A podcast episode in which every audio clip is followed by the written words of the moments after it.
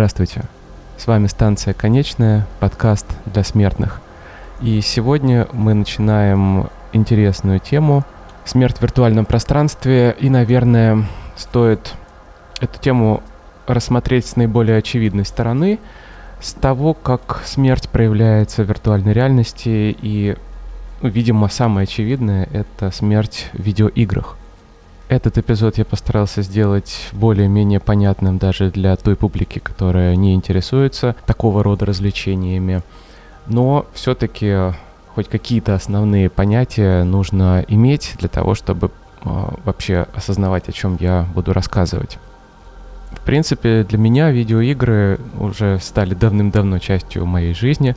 С самого детства так или иначе возвращаюсь к этому развлечению. Даже не развлечению, я бы сказал. Э, для меня на определенный период жизни они стали чем-то большим. Видеоигры — это уже давным-давно не просто какое-то времяпрепровождение такое легенькое. Я не говорю о мобильном гейминге каком-нибудь там, э, в Тетрис или что-то такое. Я говорю о серьезных играх. Очень смешно звучит, да, о серьезных играх, но все-таки. Э, я говорю о тех проектах, которые захватывают людей на многие месяцы или даже годы жизни, сопровождают их. И вот именно в этом, а, в этой сфере есть очень многое, что приближает видеоигры уже к искусству. То, что заставляет человека задумываться, выходить за рамки сюжета, за рамки каких-то графических новшеств – не обращать на это внимание, обращать внимание на те идеи, которые закладываются создателями, так же, как, например, в хорошей книге или в хорошем фильме. И начнем мы сегодня с истории видеоигр, вернее, с одного очень активного ее периода, когда появились игровые автоматы или аркады. Игра начиналась после оплаты, за деньги игрока ему предоставлялось несколько попыток для прохождения игры. И здесь э, механика, ну, маркетинговая механика задействована, потому что после первой неудачи, на которой игра заканчивается, игрок теряет интерес быстрее, чем если ему дается несколько попыток. Попытки эти не сразу стали в кавычках жизнями, и скорее всего это связано с видом самого персонажа, то есть живой он или нет. Ну вот была одна из первых таких игр, она называлась Понг, примитивный аналог тенниса. Вы там управляли белой полоской на черном фоне она перемещалась по вертикали. Ну и, собственно, о смерти здесь еще нельзя было говорить, потому что это был выигрыш или проигрыш, как в спортивном соревновании. Но к ранним видеоиграм мы еще вернемся о том, как там смерть выглядела. Игры усложнялись вместе с графикой, и вот, например, в Pac-Man у персонажа вместо попыток были жизни. Их уже обозначали не цифрами, а изображением самого героя, такой колобок с ртом – жизнь можно было заработать, набрав необходимое количество очков. Затем в играх появлялись попытки после того, как игрок расходовал все жизни. То есть игра не заканчивалась, нужно было вбросить игровой жетон и начать э, проходить игру снова или уровень снова. Попытки выдавались не бесконечные, иначе при наличии достаточного количества жетонов и времени игру можно было бы пройти за один раз. А затем э, Механика игровая опять усложнилась, появились одноразовые щиты, попадание по ним разрушало щит, но не причиняло персонажу вреда. Шкала здоровья появилась, и это расширило спектр ошибок игрока. То есть он умирал не сразу после удара противника или столкновения или падения, а вот уменьшалась вот эта шкала здоровья. Это опять усложнило механику, позволило игрокам восстанавливать здоровье персонажа. Затем появилось несколько параметров здоровья. То есть щиты, например, тоже имеют шкалу здоровья, собственно, там шкалу прочности. Появилось автовосстановление здоровья без бонусов и аптечек. И даже временное бессмертие.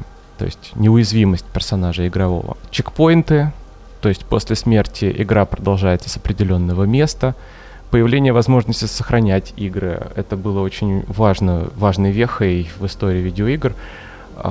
Когда игры из аркад перешли в дома игроков, то есть на консоли или на э, персональные компьютеры, и там не нужно уже было требовать деньги за игру, постоянные эти жетоны. Нужно было сделать так, чтобы игрок э, находился в игре, чувствовал себя более комфортно. Игры можно было делать длиннее, сложнее, э, но игроку давали возможность э, создавать файлы сохранения.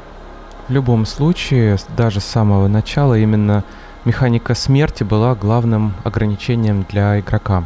И ужесточение этого ограничения, то есть сужение спектра ошибок для игрока – может происходить ненамеренно или намеренно. То есть в первом случае это результат плохого геймдизайна, бета-тестирования. Во втором это запланированное усложнение для таких хардкорных игроков, и оно присуще некоторым жанрам. Это обычно симуляторы, Soulsborne игры, то есть ролевые экшены третьего лица, довольно сложные в прохождении, и жанр roguelike, где смерть, она практически неизбежна появляются какие-то непобедимые, очень мощные, быстрые боссы, противники быстрые и мощные, и это их появление запланировано. Игрок раз за разом проходит одни и те же уровни, набирает опыт, прокачивает персонажа своего, получает новое оружие, чтобы вот э, иметь возможность э, пройти дальше. Итак, смерть — это часть игровой механики, она предсказуема и ожидаемо неожиданно, я бы сказал — это первый уровень проявления смерти в видеоиграх. Вообще, вот эту классификацию уровень, уровней проникновения смерти в видеоигры ввела исследовательница Лизбет Клетструп практически 20 лет назад. Она опубликовала, можно сказать, уже программную статью, которая называлась Why Death Matters – Understanding Game World's Experience. И вот там она описывала э, игровые механики, которые позволяли э, увидеть, почувствовать смерть персонажа, э, как это реализовывалось. Ну и, собственно, в ее классификации есть четыре уровня проникновения смерти в мир видеоигр. Второй уровень э, стоит в том, что смерть также формирует драматургию сюжета, когда, например, э, неиграбельный персонаж или главный герой должны умереть. То есть вот игра так задумана, что кто-то должен умереть. Как вот я же говорил в хорошей книге какой-нибудь драматичной, эпической даже, или в фильме.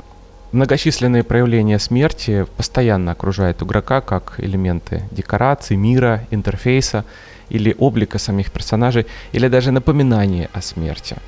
Ну, например, если кто играл World of Warcraft, наверняка замечали, что вам встречались трупы игроков, ну то есть персонажи их. И со временем эти трупы, они подвергались разложению. Там игровая механика состоит в том, что после смерти персонаж материализуется в виде такого духа, какого-то нематериального существа, ему нужно вернуться, или даже, кстати, материального, ему нужно вернуться э, на место гибели, где, где его убили, чтобы забрать э, все свои артефакты, все, что было с ним. Но за это время его предыдущее тело, оно вот как бы подвергается такому разложению. Это же, кстати, было очень хорошо показано в последней части, во второй части Red Dead Redemption. Там, если персонаж можно охотиться на э, животных, которые обитают в этом мире. И если персонаж не освежевывает добычу, то эта добыча со временем начинает тоже разлагаться. И это можно видеть буквально вот уж тогда позволяли технологии, это можно видеть достаточно детально. Это третий уровень, уровень культуры смерти. И четвертый уровень, э, неигровое событие, это смерть самого игрока, то есть смерть в реальном мире. Это явление уже нельзя назвать очень редким. Смерти игрока происходит, ну, наверное, буквально на, всей протяжении, на всем протяжении истории видеоигр. И сейчас э, смерти случаются с молодыми, со стримерами, те, кто профессионально занимается видеоиграми, играет в них постоянно. Э, смерти происходят даже в прямом эфире, то есть во время трансляции. Это, конечно, явление, я бы сказал, и культурное, и то, что заставляет задумываться вообще, а что люди делают, почему происходит так все. Ну, то есть я понимаю, есть профессии, которые связаны с риском, профессии, э, которых смерть, возможно, неизбежна. Да, например, полицейские или пожарные. А там к смерти нужно быть готовым. Но стримеры, люди, которые занимаются вот такой работой, таким делом, так зарабатывают деньги, они, оказывается, тоже подвержены риску смерти. Существуют редкие игры, в которых действие может продолжаться даже после смерти персонажа. Смерть случается и после успешного прохождения, например, в ролевых играх, где есть несколько возможных концовок. При определенном выборе по ходу действия герой после выполнения квеста в финале погибает по сценарию – Смерть дает сюжету начало, как мотив, например, если это гибель дорогого главному герою персонажа. За ней следует месть или попытка вернуть его в мир живых.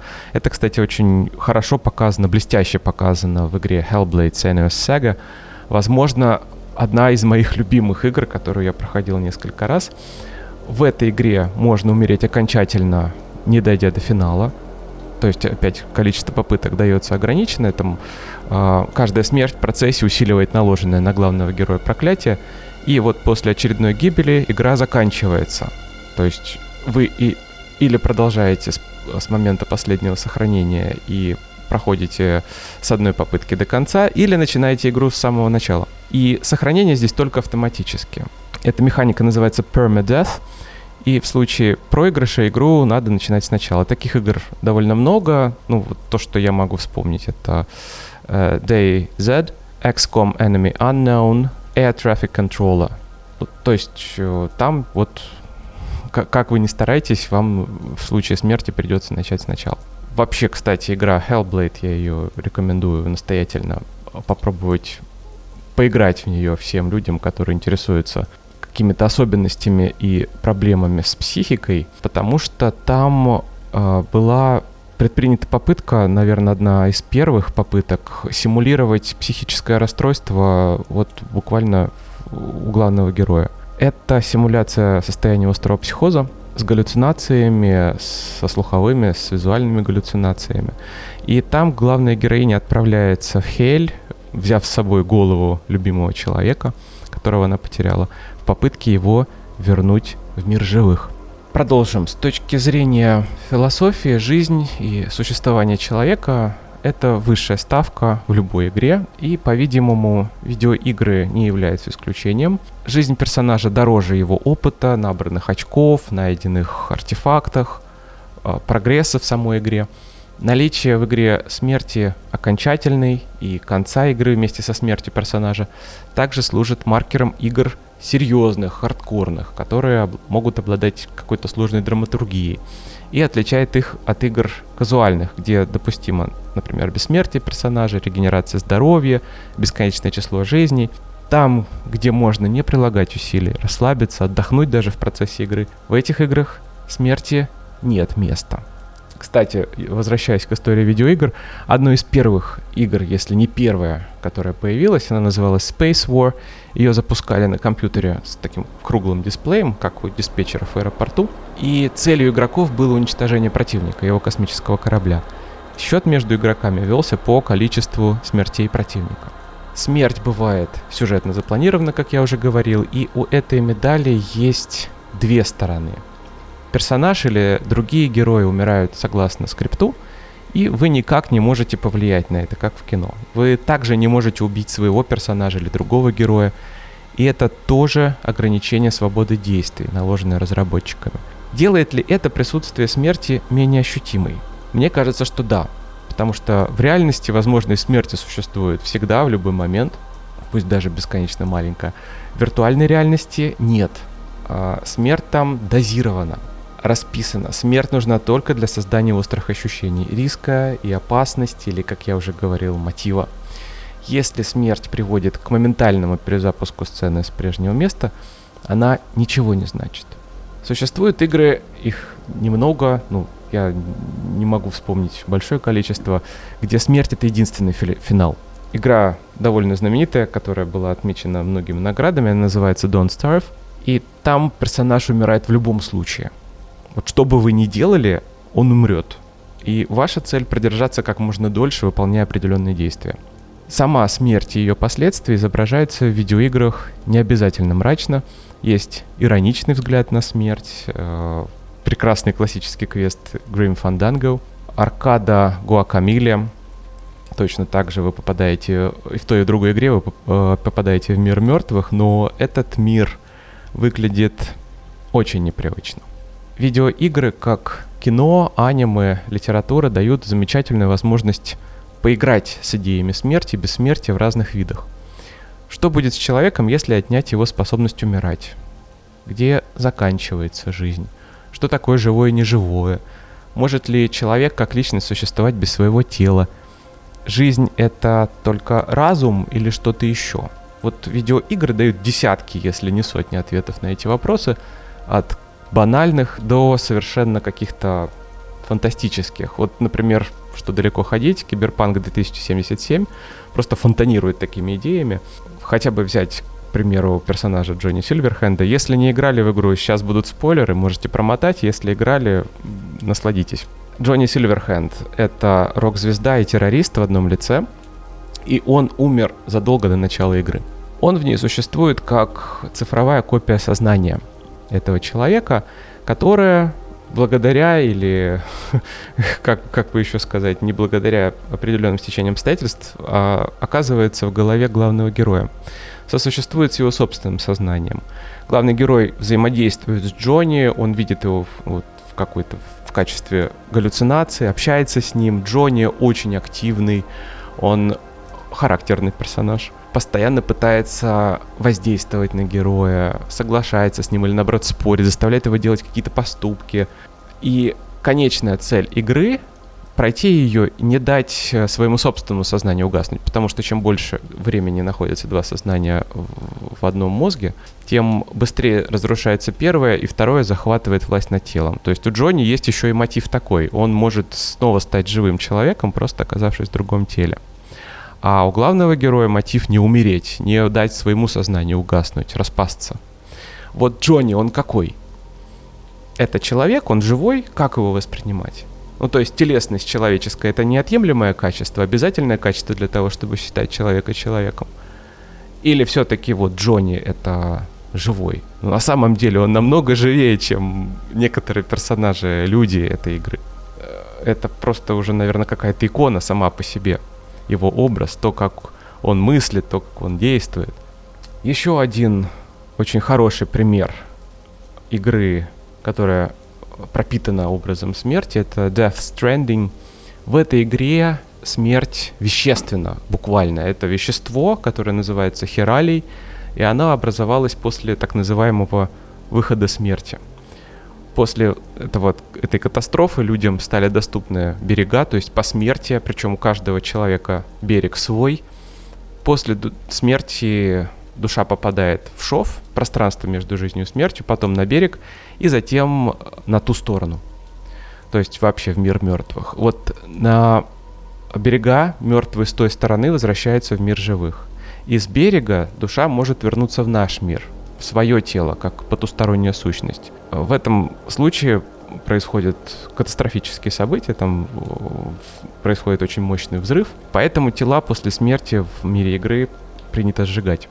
Главный герой после смерти постоянно воскресает, это его особенность, и в мире игры смерть для многих персонажей перестает быть окончательным событием. Более того, это даже не событие, а процесс. Один персонаж по большей части состоит из органов мертвых, он просто составлен как вот чудовище Франкенштейна, при этом он живой.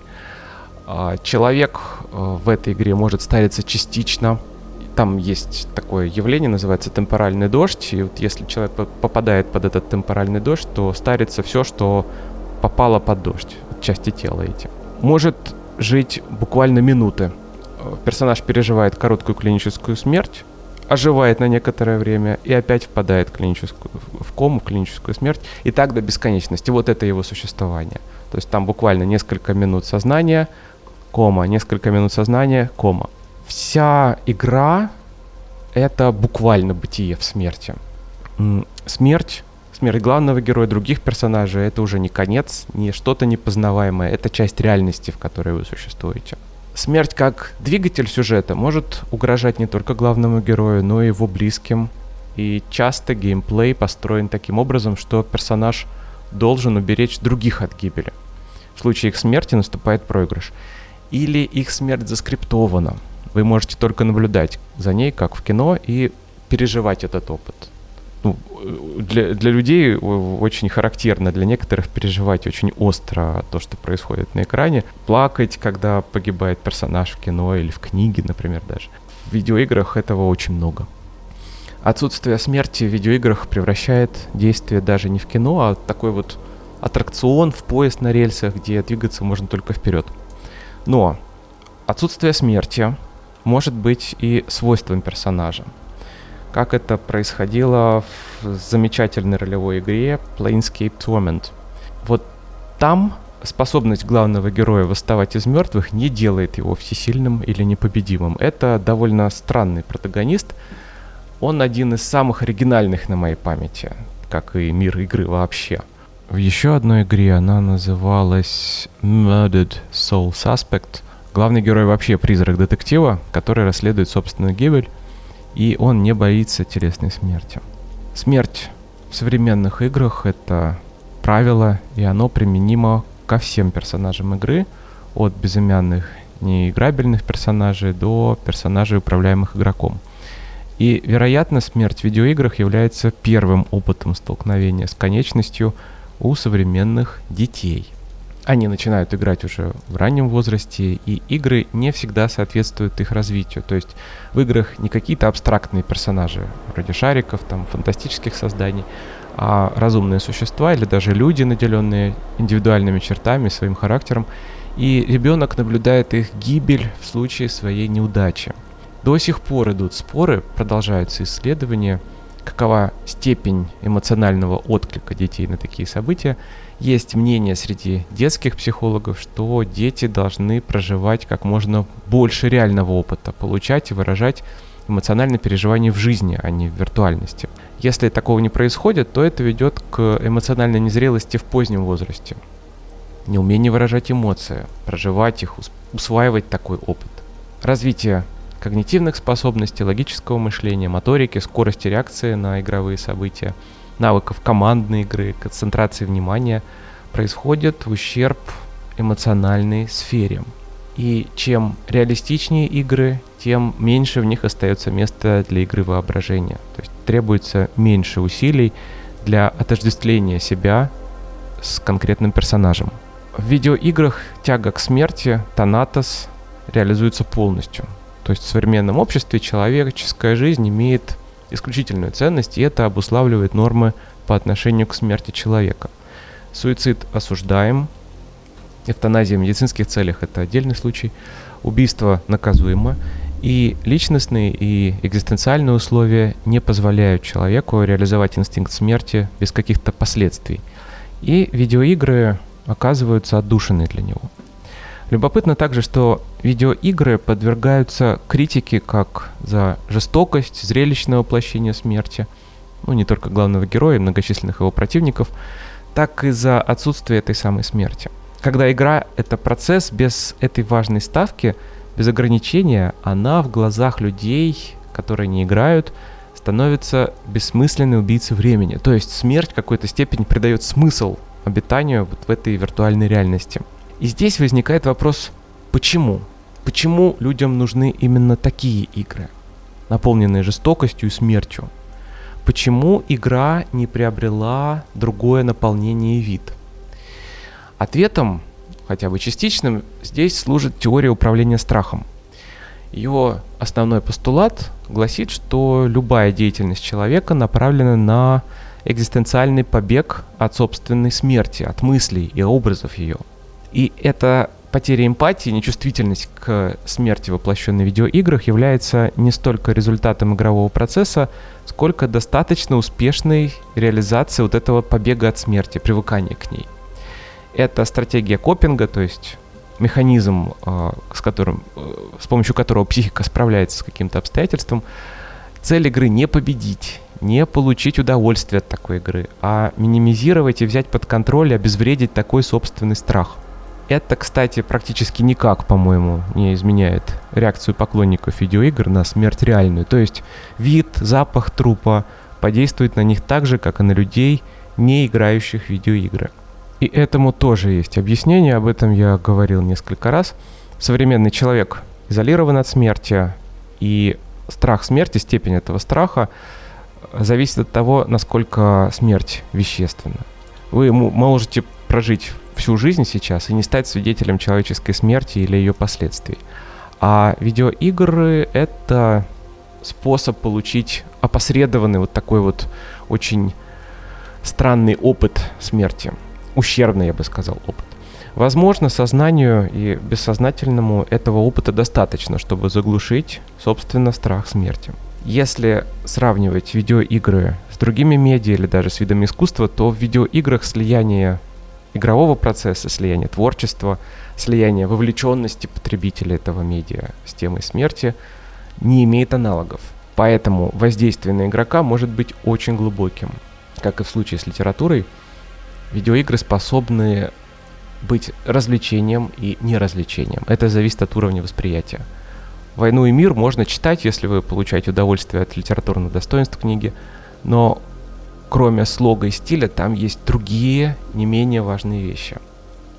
Так вот, шедевры видеоигр также можно ценить не только за их какие-то достоинства графики, сюжета. Это настоящие контейнеры определенных идей и проблем философского, я бы сказал, морального порядка. Вот представьте себе игру, в которой вы создаете уникального персонажа, проводите с ним сотни часов, может быть годы жизни, и он умирает по правилам игры. Закончился его жизненный срок или его убили. Смерть окончательная, воскресить его нельзя. Что бы вы почувствовали? А если это не одиночная игра, а сетевая, и этого персонажа знает много игроков, его узнают, общаются с вами посредством вот этого аватара, он уже не отдельный объект, он уже часть вас, вашей психики, продолжение вашего «я». Маска, которую видят другие, но сами вы ее как маску не воспринимаете. Этот эмоциональный ответ, эта реакция означает, что механизмы управления страхом смерти не срабатывают. Вы не можете воспринимать эти события отстраненно и опосредованно. Гнев, отчаяние, горевание реальны, они происходят с вами, не с персонажем, их испытываете вы, когда ваш персонаж умирает. Когда я уже писал скрипт для этого эпизода, просматривал заметки, у меня возникли вопросы, и пока они остаются без ответа. Ну, отчасти я предпосылки все озвучил сегодня, и все же видеоигры стали отражением культурного, в первую очередь, масс-культурного – социального, исторического и даже духовного опыта. И в этом отражении некоторые наши черты заметнее обозначены, другие менее заметны. Феномен смерти также получил свое отражение за десятки уже лет существования видеоигр в огромном количестве миров, сюжетов, и в виртуальное пространство мы взяли из него далеко не все. Результат вот такого отбора, он очень любопытен. Почему именно эти стороны смерти были отражены? Получается, они наиболее значимы для нас? Или это пока ограничение технологий? Удалось ли нам преодолеть смерть хотя бы в виртуальности? Получается, что человек сам себе ставит эту границу, берет смерть с собой. Зачем? Является ли смерть для него действительно неотъемлемой его частью? И что будет с человеком, если эту смерть у него отнять? Подумайте об этом. Мы обязательно вернемся к теме виртуальности в следующем эпизоде, возможно, не в одном. Мы едем до станции конечная. Помните, жизнь прекрасна.